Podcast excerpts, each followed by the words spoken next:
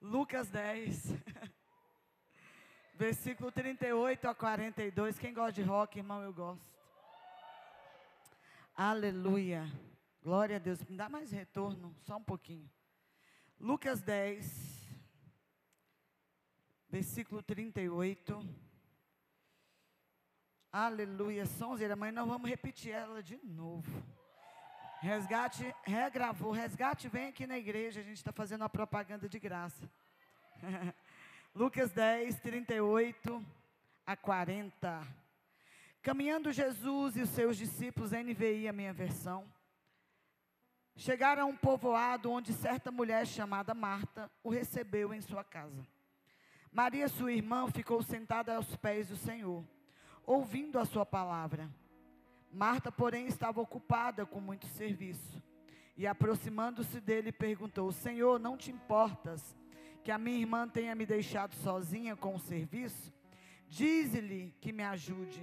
Respondeu o Senhor: Marta, Marta, você está preocupada e inquieta com muitas coisas. Diga para o seu irmão: Você está inquieto com tantas coisas, irmão?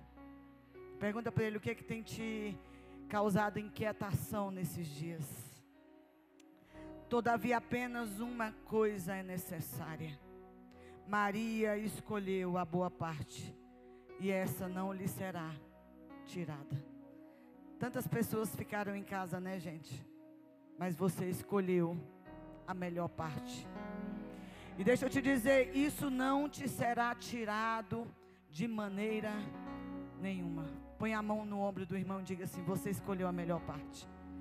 E presta atenção no que diz o texto: Isso não lhe será tirado de maneira nenhuma, porque hoje, nessa manhã, o Senhor acrescenta algo sobre a tua vida. Nós estamos vivendo um tempo de santificação e de mudança radical. Santificação e mudança. Sem santificação, ninguém verá o Senhor. Sem santificação, você não vai ver a face do Senhor. E o evangelho, ele produz o que? Mudança. Mudança. Pastora, como é que eu sei que eu conheço o evangelho? Ele provocou uma mudança na sua vida. Amém, Holanda? Provocou uma mudança na sua vida. Glória a Deus. Pode sentar, querida. Yolanda, me ajuda, senta. O avivamento precisa primeiro acontecer no meu interior. Jesus vai falar para a mulher samaritana: Como que eu sei, pastor? O meu interior flui rio de águas vivas. Tem que acontecer nesses dias um negócio, irmão. Eu nem durmo direito. Expectativa de que tenha gente, não. Expectativa que se tiver um querendo beber do que ele tem para dar, já faz toda a diferença. Se um de nós, como a samaritana, experimentarmos do que ele tem para nos dar, nós podemos alcançar um povoado. Quando ela bebe da água que Jesus tem para dar para ela, ela corre. Diga comigo, corre. Diga para o seu irmão, corre, querido. Não é mais tempo de andar, é tempo de correr. Cadê os líderes de célula dessa igreja? Corram. E ela começa a correr e vai dizer: venham ver o que ele fez na minha vida, verdadeiramente, ele é um profeta. O evangelho tem que te fazer correr. O evangelho de verdade te faz anunciar. O evangelho de verdade te faz posicionar. Quem está comigo? Apesar de nós amarmos música, o evangelho não vai começar pela música o evangelho vai começar você se tornando uma Maria. Eu sei que tem gente trabalhando. Emes, pode vir para cá, querido. Tem Martas correndo. Eu sou uma Marta, eu sou a que corre. Porque eu tenho um dom chamado serviço. Tem gente que não tem esse dom. Eu gosto de trabalhar, eu gosto de pegar na cadeira, eu gosto de pegar no rodo. Mas o avivamento vai começar com as Marias. Aquelas que param tudo, sabemos que temos coisas para fazer, sim ou não? Temos conta para pagar. Mas nós precisamos entender que o avivamento vai começar com as Marias, aquelas que entendem que Jesus está na casa. Jesus está na casa, querido. Diga, Jesus está na oliveira. Então eu vou sentar E vou escolher a melhor parte. Avivamento precisa começar no pessoal. Não adianta eu querer ganhar uma geração se eu não entendo que eu preciso ser uma Maria e primeiro ser avivada. Marta corria porque ela queria receber bem, mas Maria disse: Eu não tenho, não posso perder essa oportunidade de deixar o rio de Deus fluir na minha vida. E Marta se incomoda com Maria. Gente, tem gente incomodada que a gente vive na igreja. Só vive na igreja agora. Tudo é igreja. Vai dando glória, irmão. Tudo é igreja. Tudo, você não vem nem mais ver os parentes. Feriado você podia estar pescando, mas eu sou Maria, irmão. Eu preciso me avivar. Eu preciso sentar aos pés do mestre, porque avivamento começa no pessoal. Glória a Deus. Parece que sumiu aqui, Adriel. Dá mais volume para mim. Fala para o irmão, é pessoal o avivamento. Antes de ser global, ele precisa ser. Ninguém precisa te mandar jejuar. Você já acorda e diz: Eu vou jejuar hoje. Eu estou orando por uma cidade, um país, eu nunca pesquisei, mas Amsterdã é uma cidade. E eu vendo um, um, uma entrevista de um rapaz, disse que ele chegou em Amsterdã, lá todo mundo usa maconha. E do nada, irmão, não é a minha cidade, não é o meu país. O meu país de oração é a Índia. Eu oro pela Índia há muitos anos. E aí um dia eu comecei a orar, orar, ararababassore, cantará. E Deus falou: ore por Amsterdã, eu tenho falado. Profetiza que ela deixará de ser a capital da droga para se tornar a capital do avivamento. Eles vão trocar a droga, a maconha, a cocaína pela Bíblia. Eles vão ficar doidão de outra coisa, irmão. Amém. Então o avivamento começa no pessoal. Se você não tiver uma experiência com o Salvador, como Paulo teve, você não consegue ir muito longe. Você vai viver de oba-oba, de festa em festa. Pastor, eu quero ser um agente de avivamento. Você precisa sentar aos pés do Senhor. Tem uma canção que diz: Me derramar.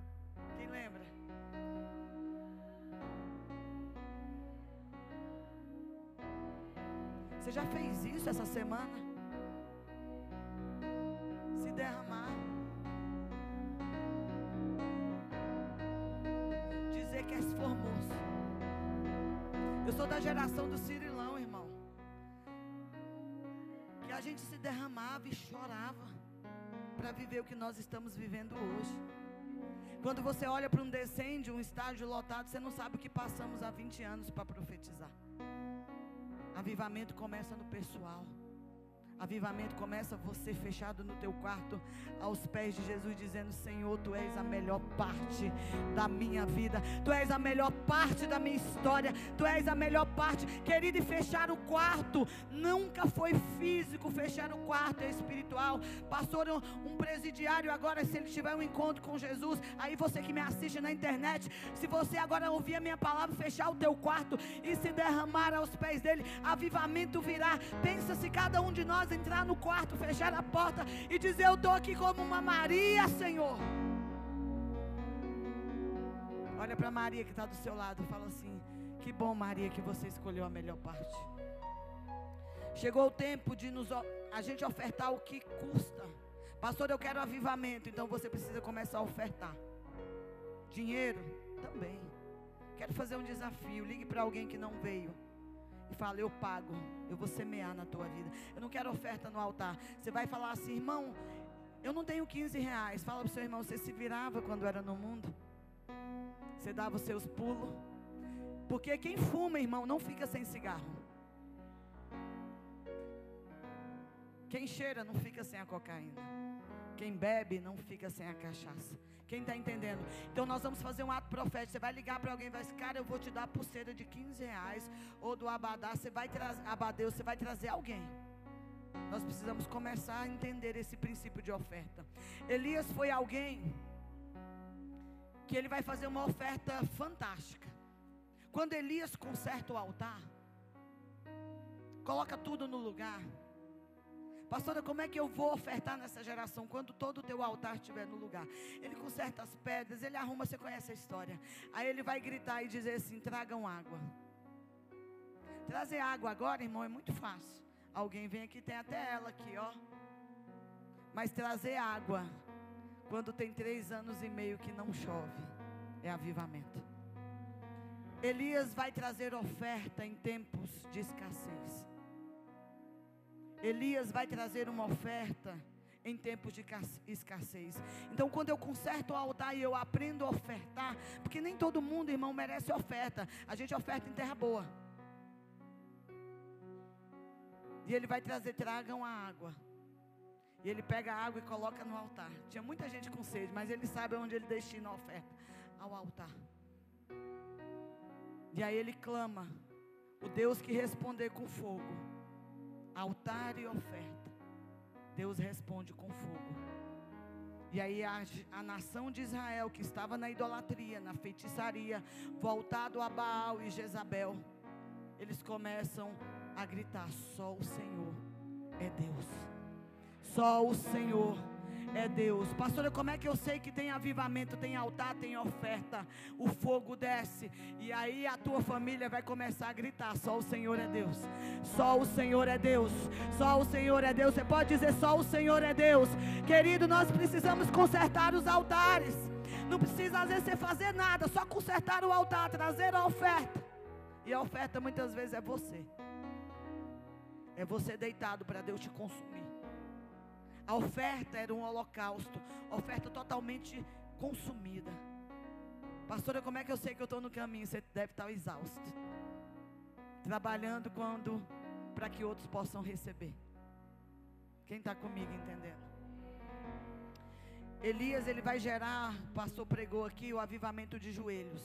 Quando Elias ele sobe para o monte para ele gerar chuva, ele se coloca numa posição como as parteiras de Israel. É isso que diz o texto e ele vai parir um avivamento.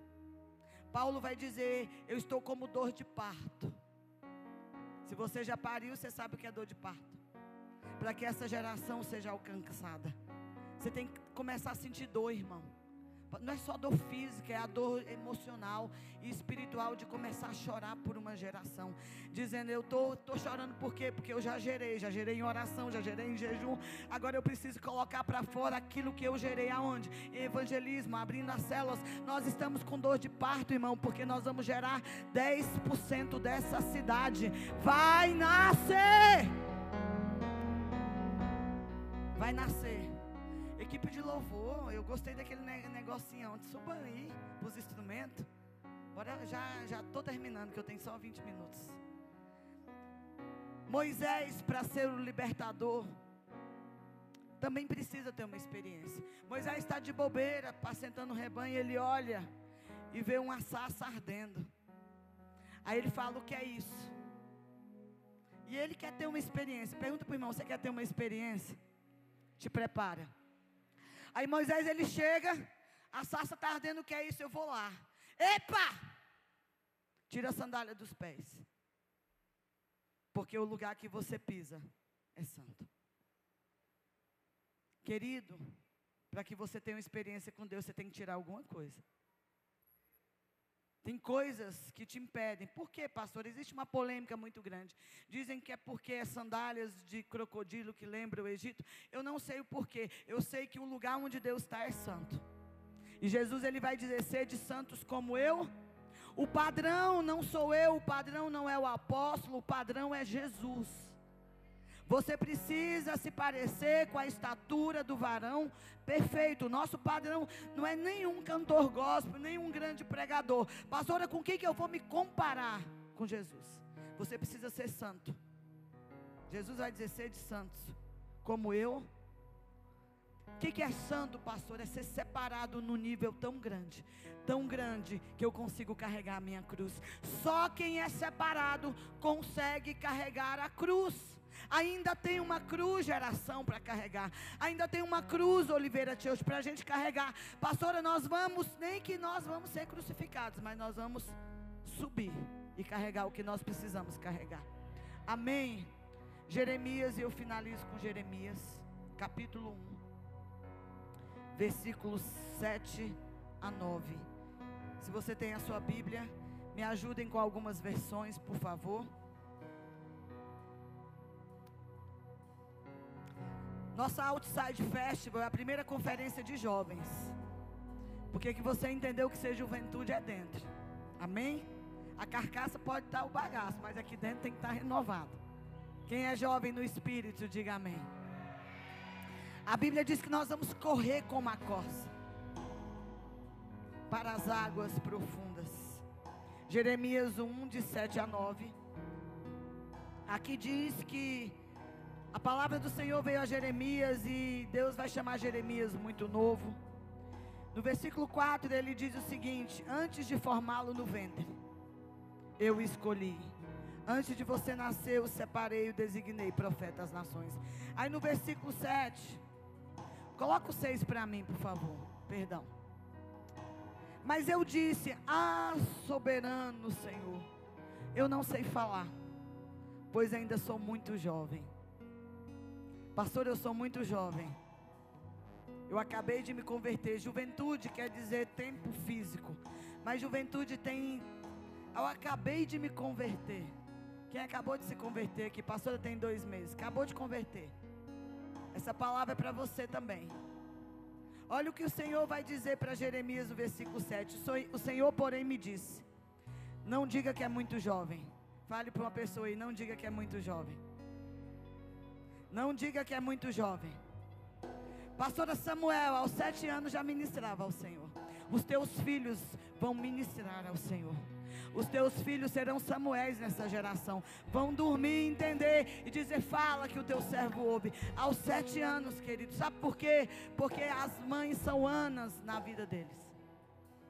Não diga que você é muito jovem. Fala para um jovem aí que você acha que é bem jovem de fé. Não diga que você é muito jovem. Amém, MK? O MK disse que acabou de converter. Não diga que você é muito jovem. Quem está pegando aí? Não diga que você é muito jovem. A todos a quem eu enviar, você irá. A todos a quem o Senhor nos enviar, nós vamos, gente. Pastor, é para o Pai de Santo, você vai. É para. Você vai. O Senhor te enviou. Então você vai. Fala para o irmão, se Deus te enviou. Irmão, você está acordado? Se Deus te enviou. Então você vai. Amém. Glória a Deus. A todos quanto eu enviar, você irá e dirá tudo que eu lhe ordenar. Querido, essa geração não vai dizer o que quer, vai dizer o que ele mandou dizer. E o que é que ele está mandando dizer nesse dia? Chegou o tempo.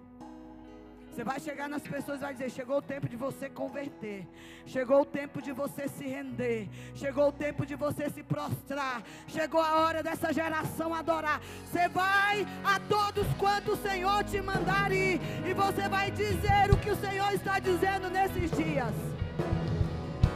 Chegou a hora. Você vai chegar naquele maluco desviado e vai dizer: chegou a hora. Você vai chegar naquele Aquele que você pensou aí dizer, chegou a hora. Deus me mandou até você dizer o que Ele manda eu te dizer. Chegou a tua hora. Já aproveita e diga: Março é o teu encontro. Você está pegando aí, querido?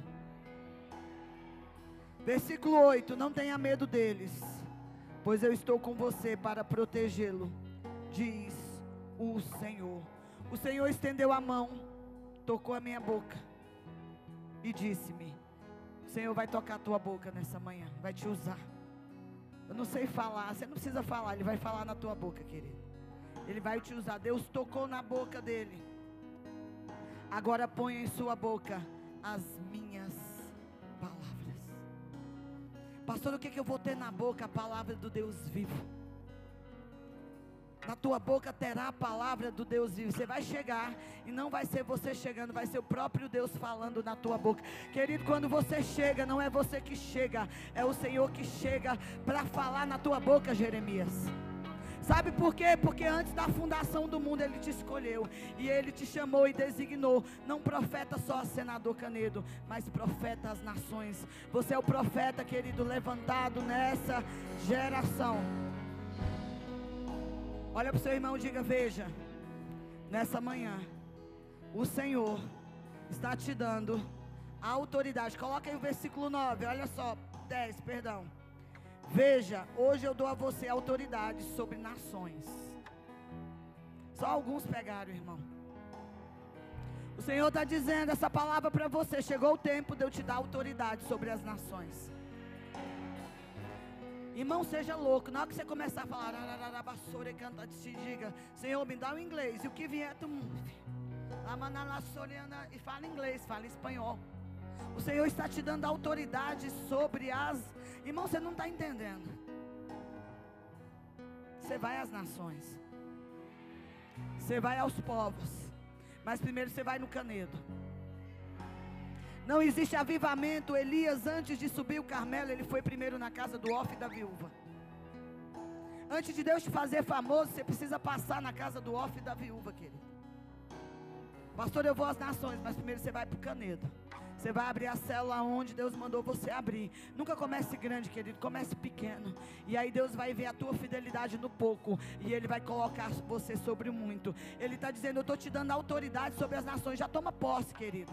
Primeiro Ele dá para depois te levar. Primeiro Ele unge Davi para depois colocar no trono. Primeiro Ele unge Saul para depois tirar do trono. Primeiro Ele libera uma palavra e uma unção. Eu estou liberando essa unção. Você vai às nações.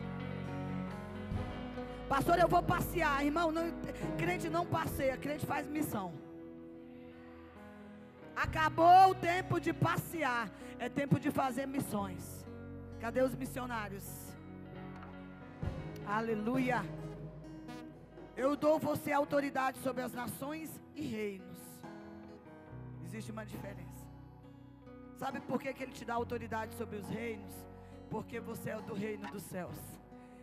Os reinos serão abalados, mas o reino do Pai esse subsistirá para sempre. O Rei eterno, ele existirá para sempre. Então você vai subjugar nações e você também subjugará reinos, porque ele te fez rei e sacerdote. Aleluia. Para quê, pastora? Para arrancar. Ele te dá unção para ir lá e arrancar. Toda raiz de amargura não sendo arrancada. Você vai arrancar coisas, irmão. Raiz de amargura, você vai ministrar em pessoas. Você vai arrancar o espírito de suicídio. Eu não sei. Mas a autoridade que ele te dá é para arrancar. Você entende quem já foi lá e arrancou alguma coisa? Autoridade para arrancar. Recebe. Diga, eu tenho autoridade para arrancar.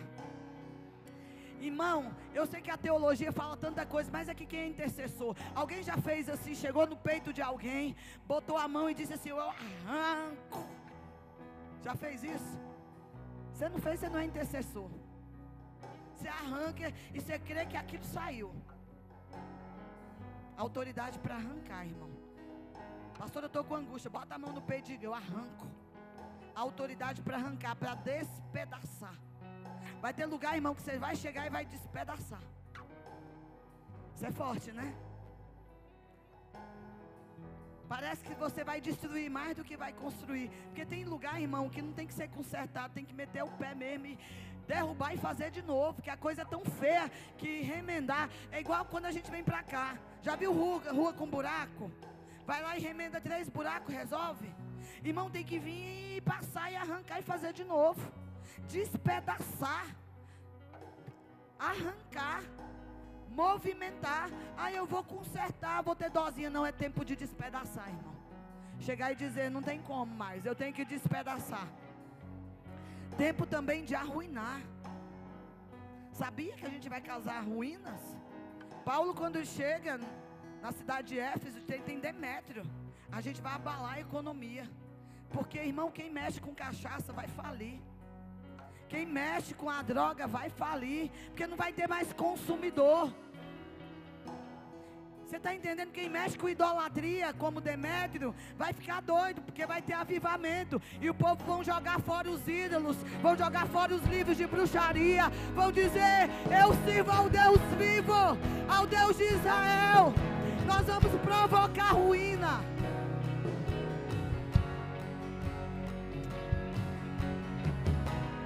Aleluia. Nós vamos provocar essa ruína, querido. Amém. Pastor, eu vou arruinar, vai. Tem comércio que vai fechar por tua causa. Porque tu é maluco, tu já sai com a mão levantada. Vai fechar, vai fechar, vai, vai falir, irmão.